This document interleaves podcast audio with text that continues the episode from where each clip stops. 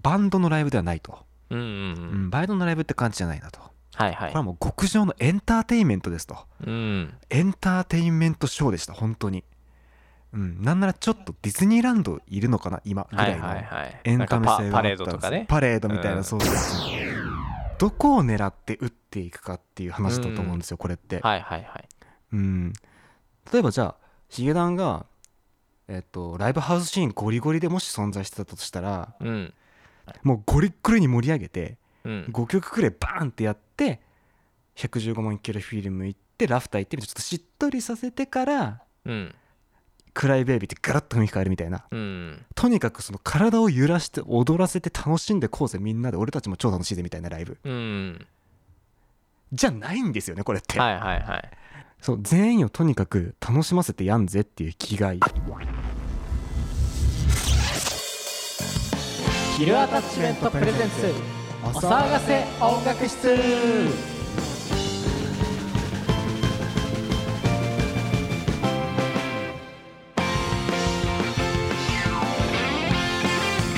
こんにちは岡添圭一です、松原優生です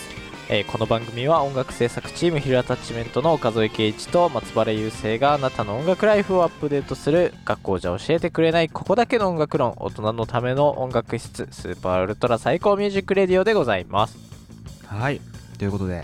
はいお願いしますはいお願いします今回はですね、まあ、音楽の話ではあるんですけども、はいまあ、広くとってエンタメ制作の、うんまあ、最前線うんというかで、まあ、作る上でのガイドラインみたいなところはをいテーマにお話ししようかなと思っております、はいまあ、作ってる側ですからね行って僕はまあ2人で音楽やって僕はラジオ作って、岡田さんテレビ作ってはいはいでね、で周りにも結構いろいろイベントやってるやつがいたりとか結構エンタメ系の現場で働いてるやつは周りに多いのでやっぱこういうことはいはをい考える機会も多いんですけれども、うんはまあ、ちょっとあのここえっ、と最近この収録してるの月曜なんですけどこのは前いのはい土日で結構うんエンタメをかなり吸収する機会があったので、いそういったところをお話ししようかなと思います、はいはいはいそれでは今回も最後までお付き合いお願いしますはいお願いします岡添です松原ですヒロアタッチメントはアニメタイアップを目指すアニソン系音楽制作チームですあなたに最高の音楽を届けられるように日々精進していますお騒がせ音楽室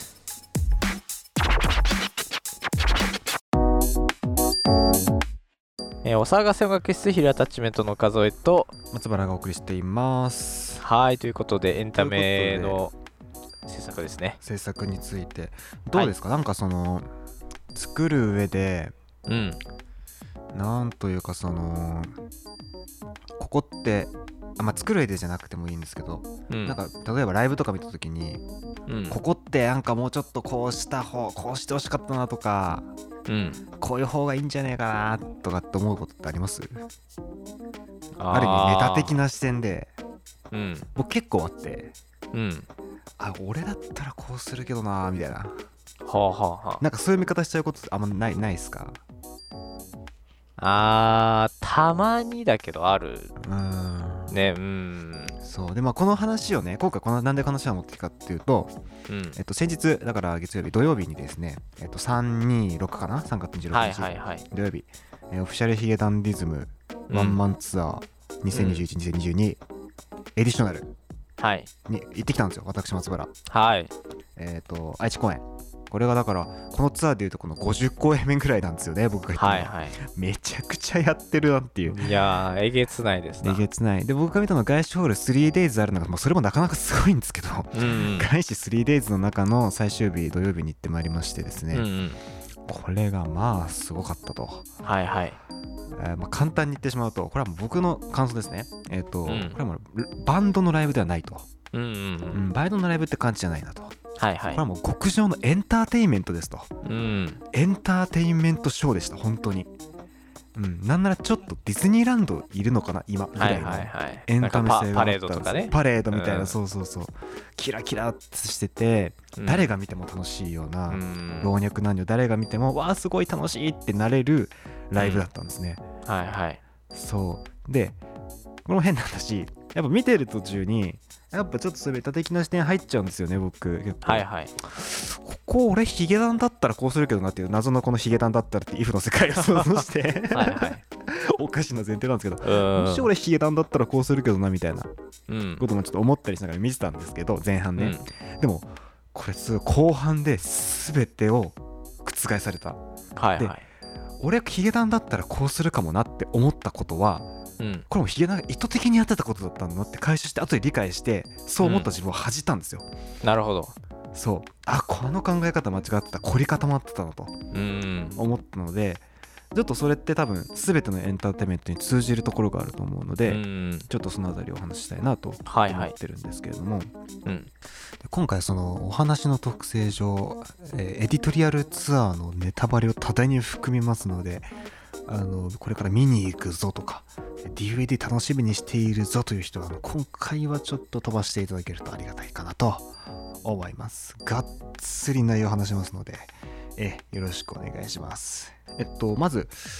えっとまあちょっとあのいろんな演出とかは、まあ、ちょっと話したいところいろいろあるんですけどちょっと一旦省いて、うんまあ、今度はまずエディショナルってツアーがどういうツアーかっていうところを話すんですけど、うんえっ、と2021年ですかねヒゲダンが出し出したアルバムのツアーはでいすね、はいえっ、とまあいわゆる「アイラブとか「うんあークライベイビーとかうん「パラボラ」あと「ユニバース」とかうん入ってるアルバムですね、うんまあ、最新アルバムですよ現状はい2022年はい3月時点の最新アルバムのを引っ提げてのツアーなので、まあ、今挙げた曲ってもうめちゃくちゃテレビで流れてた曲じゃないですかそうだねうんユニバースにしろ、うんまあ、ドラえもんの主題歌ですね映画ドラえもんの主題歌、アイラブドラマの主題歌ですようんねとか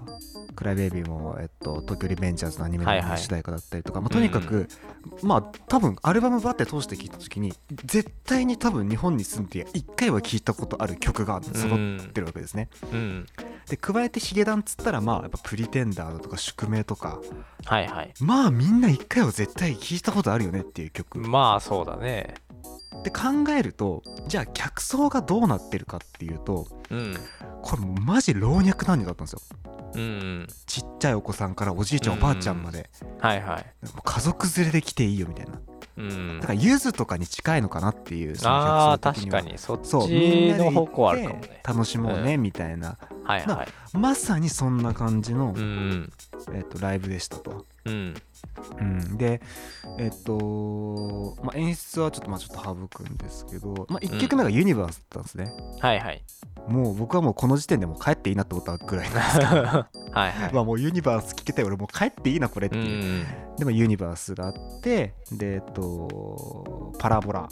うん宿命と3曲続きまして、そっからねしばらくしっとり曲ゾーンが入ったんですよ、ああそうなんだこの曲の中でね僕がさっき言った、うん俺がヒゲダンだったらこうするなっていうのどここにあ実は隠されていてうんあのね一曲一曲暗転挟んだんですよああそうなんだそう宿命終わって暗転挟んで115万キロフィルム、うん暗転挟んでシャワーうん暗転挟んで見てる名前だっけ、はいはい暗転挟んでベッドルームトーク暗転挟んでラフターみたいなうんちょっとね僕は基本的にロックバンドのライブに行くことが多いのでうんちょっとねだるいなって思っちゃったんですうよ、んテンポ崩れるし、はいなはいんかずっとしっとりしてるしうん乗れるかって言われたら別にそんなねめちゃくちゃ乗れる曲ってわけでもないし、うんまあ知ってるけど知ってるから楽しいけどはいはいでもやっぱちょっとまあでもこの曲たちってつなげて演奏できたよな別に楽器もそんなに変わってないしなみたいなうんとこ思っててうんこれ続けたらいいのにななんかなって思ってたんです、うんでもねこれこれさっき話した老若男女なわけですよヒーダーの客層って、はいはいって考えた時にじゃあ僕みたいなロックバンドのライブ生き慣れてるやつってこの中にどんだけいんのって話なんですよねうんまあ確かにそうだねって考えるとこのやり方って要するに最初に「ユニバースハロー宿命」ってめちゃくちゃ有名な曲から頭にバンって持ってきてうん特にユニバースなんてちょうどこの1年ってドラえもんの映画が延期した結果、はいはいユニバースってテレビの CM でめちゃくちゃ流れててうんなんならアニメのドラえもんのエンディングテーマでずっと1年流れてたんうですよ。んって考えるとまあ知ってる人多い率って多分現状めちゃくちゃ高い曲、うんユニバースで始めてであすいませんえっとハローですねパラボラじゃないハローからはいハロー、はいはいはユニバースハロー宿命ですなと思ったんですけど、うんでハロー宿命ってまあ聞いたことある3曲じゃないですか、いうんであヒゲダンのライブに来たんだってこの3曲で思わせてこっからのしばらくの知ってる10 5曲ぐらいのゾーンはヒゲダンの音楽をちょっと聴いてくださいねっていう時間だったと思うんですうね、んなるほどそうしっかり暗転も挟んで曲を音楽として楽しませるっていうだから言えば、うんえっと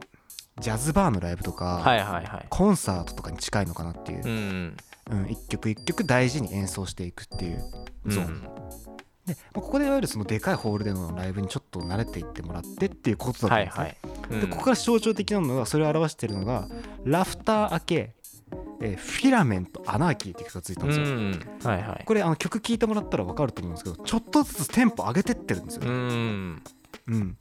アナーキーはやっぱあれですね、えっと、コンフィデンスマンの最新のはいはい主題歌ですね、そうだね英雄編の主題歌です、うんうんフィラメントっていうのもアルバムの3曲目とかに入ってる曲なんですけど、もうこれもちょっとアップテンポ目の曲でうん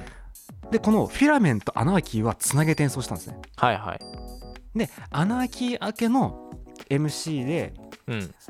えー、とせっかくこのヒゲダンのライブ来て初めて来た人も多いと思って藤原さんが MC でうね、ん言ってたんですけどこうやってまあ知ってる曲したばっかりじゃなくてアップテンポでみんなで盛り上がるような曲も行きますよこっかはいらはいそういう曲たくさんやりますからねっていう MC をしたんですよ、うんだからつまりやっぱそういうことなんですようねっていう、んでこれってやっぱ全てのエンタメに通じるところでどこを狙って打っていくかっていう話だと思うんですよ、これって、はいはいはいうん、例えばじゃあヒゲダンが、えっとライブハウスシーンゴリゴリでもし存在してたとしたらうん多分1曲目ユニバースハロー宿命うんでこれ僕だったらですけどねその後スタンドバイユーイってノーダウト言ってたと思うんですよ、はいはいはもうゴリッゴリに盛り上げていうん5曲くらいバーンってやって115万キロフィルム行ってラフター行ってちょっとしっとりさせてからうんクライベイビーってガラッと雰囲気変えるみたいなうんとにかくその体を揺らして踊らせて楽しんでこうぜみんなで俺たちも超楽しいでみたいなライブうんじゃないんですよねこれって、はいはいはいそうだからディズニーだなって思ったんですよ、うんうん確かにそう全員をとにかく楽しませてやんぜっていう気概うんでヒゲダンの客層ってやっぱそこでマッチしてるんですよねうんじゃあ今この外資でこの客層でさっき僕が言ってみたライブやったらどうなってたかっていうと多分満足度ってめちゃくちゃ下がってると思うんですよ総合的な、うんそういうのじゃないから求めてるのははいはっていいうお客さんがうんお客さんが求めてるヒゲダンって多分やっぱそういうことなんですよねうんそこはやっぱちゃんと分かってらっしゃる皆さんうんヒゲダンのメンバーが、はいはいうん、スタッフ含めておそらくうんでこれって本当に例えばテレビだったりラジオだったりでもじゃあどのターゲットに向けて作っていきますかどのターゲットに向けてやっていきますかどの層が聞いてるんですかこれってっていううどのん層が見てるんですかこれってってやっぱあるじゃないですかその制作していく中でまずターゲット決めるし、うん誰に聞いてほしいかっていうはい感覚をはい決めて、じゃあそのために必要な要素ってなんだろうね例えばうん BCM なのか、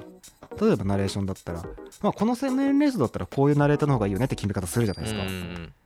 それとやっぱ一緒だと思うんですようね、んうん例えばそうやって Twitter とかを使ってじゃあ今から、えーインフルエンサーになりたいですっていう人とかも多分一緒でうんインフルエンサーって一口に言っても総合的なインフルエンサーって本当数えるほどしかいなくてうん大体って何かの専門家になるじゃないですかうん例えば美容インフルエンサーなのかうんエンタメのインフルエンサーなのか、なんかそういうスポーツ系なのかっていうってなってくるとじゃあそこもやっぱりターゲットしっかりしてるじゃないですかうん例えば美容系だったら私は美容のことを発信したいからじゃあ美容を求めてる人に向けて発信していこうじゃあ美容を求めてる人って誰だろう20代10代女子かなみたいなっうんてなってくるとおのずと発信する内容って決まってくるじゃないですかそうだねじゃあその10代に向けた美容インスタグラムがキュウリパックやりますかみたいな話で、うんやらないじゃないですか、うんそうやってはターゲットが圧倒的にやっぱ違うんですよねうんうんみたいなことはちょっと感じましたねまあそのターゲットってところで言うとねうんでまあちょっともうちょっと話を膨らませてエンタメ性みたいなところうんを突き詰めていくとこのさっき言ったこの「スタンドバイユーっていう曲があるんですけどうんあのもう本当にヒゲダン僕もヒゲダンを知ったきっかけの曲でもあるんですけどねこうれ、んあのクラップが入るやつねはいはいうん、これがそのアナーキー明けのさっき言った盛り上がっていきましょうよゾーンの1曲目だったんですね。うんでここから続いたのが「スタンドバイユーペインティングマシンブラザーズノーダウトファイアグラウンドうん」で、クライベイビーっていう、はいはいもうゴリゴリ盛り上げに来てるラインナップだなっていう曲、ほんと前半と打って変わってっていう、うんこのアナーキーをきっかけに打って変わって、こういう曲たちもっていう感じだったんですけど、これが、本当にディズニーで、 はいはい。ま、マジディズニーで、うん。これ何がディズニーかっていうと、さっき、えっと、岡添さんが言ってたパレード。うん。うん、あのディズニーのパレードってちょっとまああの思い返してほしいとかちょっと回想しとかちょっと想像してみてほしいんですけど、うん。えっとまあ歩いてますとキャラクターたちがね、うん道の真ん中を、うん。でよ横脇で見てるわけじゃないですかお客さんはうん。でそのキャストの人たちってダンサーの人パレードに出てるダンサーの人たちって一人に向けてわーって手振ってくれるじゃないですかうん。わーっつって手振って、うん次のとこ行ってわーってみんなに振ってあ俺に手振ってくれてるって感じやっぱちょっとなる、うんそれをやってたうん。うん。ヒゲダンが。なるほど。うん。そうで、まあ、ヒゲダンだけじゃなくてヒゲダンってメンバー4人いて、えっとバックバンドに、えっとサポートでマルチプレイヤーの人と,、はいはい。えっとパーカッションの人とブラスセクションが4人いたんですけど、だから計10人うなんん。ですかね、10人ステージにいてその人たちがあの右往縦横無尽にステージを動く動き回りながらお客さんに手振ったりとかしながら演奏してるわけですよ、うんうんうんこのゾーンの間ね、うん。ちょっとあの振りを合わせて演奏したりとか、うん。みんなでわちゃわちゃしながらこう楽しみみんなで遊びながら演奏してるみたいな雰囲う気、ん。うんこれできるのって多分本当にヒゲダンかセカオワぐらいだと思うんですよねなんか雰囲気的に、うん。そうでやろうと思ってできることじゃないし、うん。まあ、そ相うだね。当演奏技術高くないと絶対無理だし、うん。まず超全員超うまいっていうのが前提の上で成り立ってるショーだから、うん。プロフェッショナルなんですよね全員がう全員、ん。うんだからそのやっぱ中途半端なことできないなっていうはいはいはい。部分だと思ってて、うん。要するにその何かを一個上のことをやろうと思ったらうん。前にここのラジオで話したことか分かんないですけどあの、うん羽生くんの岡添さんが好きな言葉があるじゃないですうか、ん。えっと、圧倒的な基礎力とみたいなはいはいはいはい。うん、圧倒的な基礎力と,、うん。えっとまあ、対話の努力だみたいな芸術がね。そう芸術というのは圧倒的な基礎力と、うん。そのまあ、努力が大事だよっていう話をうん。羽生くんがしてるしてたというはいはい話をされてたと思うんですけど、岡添さんがうん。それってやっぱこ本当に芯食ってんなと思って、うん。このヒゲダンの今僕が言ったそのディズニーゾーンって圧倒的にそれなんですよねはいはい。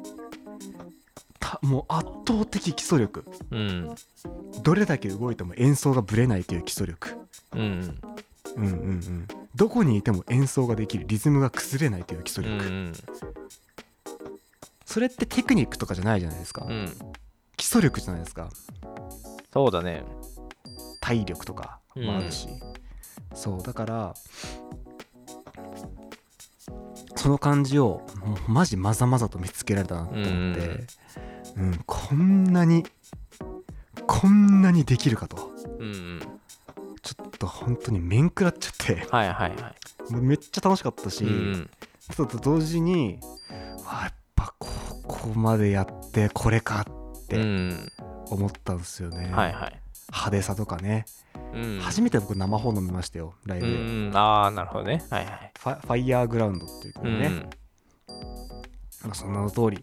ファイヤーグラウンドでファイヤーがボンって出たわけうですよ、いん。やかっこいいなと、うん。いいなとでこれまた様になるんですよこれがまたね、はいはいはい。い、や素晴らしかったんですよね、まあ、っていうまあまあとにかく思ったのは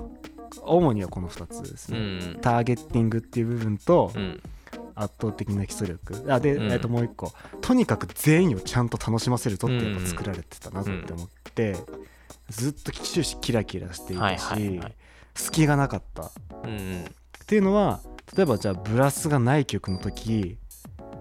えブラスメンバー4人はどうしてますかって言ったら曲に合わせて踊ったりしてるんですよね、うん。振り付けとして、うんそうそれでやっぱ画面が盛り上がるしはいはい。あの外商料ででかいねスクリーンあったんですけど、うん。そのスクリーンも曲に合わせてエフェクトかかってたんですよねうん。例えば115万キロのフィルムだったらフィルム映像みたいな演出になってたしうん。映像があと例えば「ブラザーズ」って曲の時だとうんえっとアメコミ風になっててうん映像がはいはいブラザーズの曲始まった瞬間に、えっと、スロットのアニメーションが流れてうんそこにはもう画面にはメンバー映ってないんですけど、うんアニメーションだけでその、えっとスロットに何が映ってたかっていうとなんかヒーローのシルエットみたいなのがガシャンガシャンガシャンガシャンって映って並んだんですうよ、んしたらなんか謎のアメコミが始まってう、んなんだこれって見てたらうんどうやらここのメンバー全員を模したヒーローだったんですよ、はいはいは例えば、えっと、奈良ちゃんいう風んヒーロー、うん大輔風ヒーローみうたいな、ん藤原ヒサトシヒーローみたいなうんでこのアニメーションに沿ってその例えばサトシっていうキャラクターが出てきたら藤原さんが出て画面にバンって、アニメーションと藤原さんが同時に映ってるっていううんつまりこれメンバー紹介だったんですよねアニメーはいションはが、いはいみたいな演出とか、もう見てただけで楽しいじゃないですか、うんそれってなんかそういうあの多角的に全員を楽しませる方法うんやっぱチームワークだったし、うんスタッフとメンバーのチームワークだったりとかっていうところもあったと思うしうんやっぱ総合的に見てエンターテインメントっていう感じだったんですよね、うんやっぱ。あーまあそうそう何が言いたいかっていうと うんやっぱあの本気で人楽しませようと思ったらやっぱそこまで多分やんないとうん本気で全員楽しませることってできないんだなって思ったんですよねう。ん圧倒的なそこのハードルの高さと凄さうんやっぱやりたいなって思ったしはいはい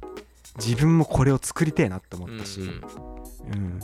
っていうことをまあ思わせてくれるライブだったなという、うんえー感じでした。はいで以上僕がから僕私からは以上でございます。うんお騒がせお騒がせ音楽室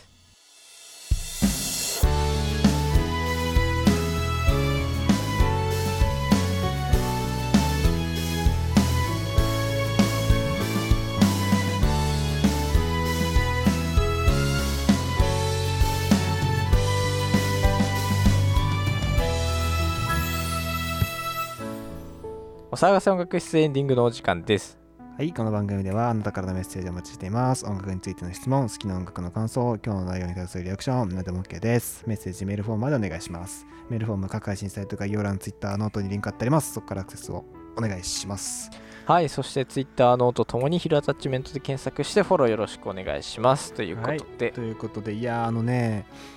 あのーその僕土曜日にね、はい、ヒゲダンのライブに行って、うんで、日曜日にあの2人だったじゃないですか。うんうん朝ね、は朝8時半集合して、はいはいはい米田で飯食ってモーニングしてねで、はいはいあの今名古屋のパルコでこの今放送当時でやっててる、うんえっと、昭和100年展ってね見に行ったんですよね、二2人で、はいはいはいたまたまですけど、うんそう僕だはねちょっと存在して見に行きたいなと思ってたんでたまたま通りかかったんでちょっと行きましょうよって言ってたんですけど、その昭和が2025年で100年なんですねもし昭和が続いてたら昭和100年ですということでその昭和を、えーとまあ、今のこのシティ・ポップとか、えーとまあ、レトロブームみたいなところのリバイバルっていうところを一個テーマにして、うんまあ、いわばサイバー昭和的なはいはいそう今のデジタルアーティスト映像とかグラフィックとかのアーティストが昭和をこの、まあ、いわば昭和の拡大解釈ですよねうんっていうのを映像とかで再現、えーとまあ、作ったっていう展示会がやっててもうほんと新進気鋭のもう10代とか20代のアーティストばっかりでしたようね、んまあ、めちゃくちゃ面白かったですねあれそうだねそうそれなん見かて、は新い、鮮だったねそうめちゃくちゃ新鮮でで、うんその日の夜にあの「オールナイトニッポン」が今年うん55周年なんですけど、ああはい去年かな55周年なんですけどそれの記念の、えっと、配信舞台みたいなのをやってて、うんあの夜を覚えてるっていう舞台作品なんですけど、うんそのもう日本放送社屋をそのまんま舞台にして、うんほんとそのままですよだから日本放送の社内にカメラをめちゃくちゃ置いてそこで演者さんたちが、えっと演技をしてそれを配信する生ドラマみたいな感じですねはいはいだからラジオブースの中にカメラがあって主演が千葉雄大君なんですけど、はいはい千葉雄大が喋ってるところを撮影してそれをそのまま配信するとうんっていうまあめちゃくちゃあのー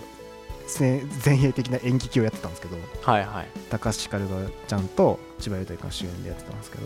うんまあ面白くて、うんもう号泣しちゃって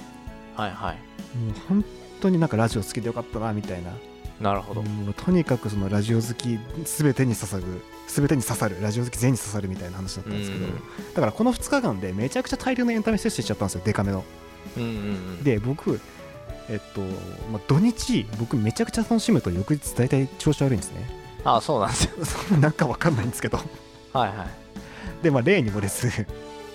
よく明けて月曜日だから本日収録当日はいはい本日も超調子悪くて、ああそうなんですで月曜日僕生放送あるんですけどはいはい3回ミスりました あらもう見事に もうやらかしにやらかししかも絶対にいつもしないミスばっかりうんだから多分あの気持ちをエンタメに持ってかれすぎて、うんあの摂取するっていう風に持ってかれすぎてはいはい全然生放送普段の仕事にチューニングが合ってなくて、うんありえないミス連発もうねだからほどほどにしないとなって思ってそうだね、まあ、意外と体力使うか らねそうなんですよねうんめちゃくちゃ疲れちゃってうんそうそう、まあっていうね、ことがありましたよ。えうんーえーえー明日からも頑張って生きていきます。そうだね、えーちょっとこの間ユニゾンがあの岐阜からあの岐阜のなんかそのはは科学館的なとこから生配信ライブやってて、うんあそうなんだそうそれもちょっとアーカイブを見ないといけないんで。あま た。さすがに今日見るのはやめとこうと思って、あはいはいはい 多分今日見たら明日死んじゃうんで、 まあそうだねうんあの、うん、その流れ的に言うと。うんうんなのでちょっとまたねそういったことも見たら話をしようかなと思います、はいはいまあ、今日はエンタメの話でしたけどはいえーまあぜひライブとかねコンサートとか演劇とかう行んってくださいよ、うんエンタメはねすごいたくさんあるからねうんやっぱいいっすよね僕本当に演劇、演劇作品自体結構久々に見てああそうでもないか水上さん出てたやつ見に来ましたねあなるほどあのお騒がせ会議室時代にゲストで来てもらいましたけど、はいはいは声い優の水上翔太、うんえーはい四季桜に出てもおります四季ん桜でに出ねてたね。はい Hulu で見れますんでぜひ見れますので、ぜひ、えーえーえーあの、僕らの友達がたくさん出てるので、ぜひ。あそうだね すごいあの身近にいる人が結構出ててそうそうそうだから身近に出てる人出すぎてて、うんちょもう見れてないんですよね。ああなるほど逆に。逆にねそうそう。うわ、なんか、知ってる人ばっかじゃんと思って。うんちょっと逆に見づらくなっちゃって。そうそうそう。まあ、そんなね。 はあのい演劇とかも面白いんで、あ見に行ってない人はぜひね、あの探してみると結構、各地いろんな劇団いて、小劇場とか結構あるんで。ではそれではまた次回はい。探せ音楽室お相手は平田チメントの岡添圭一と松原優生でした。良い音楽ライフを。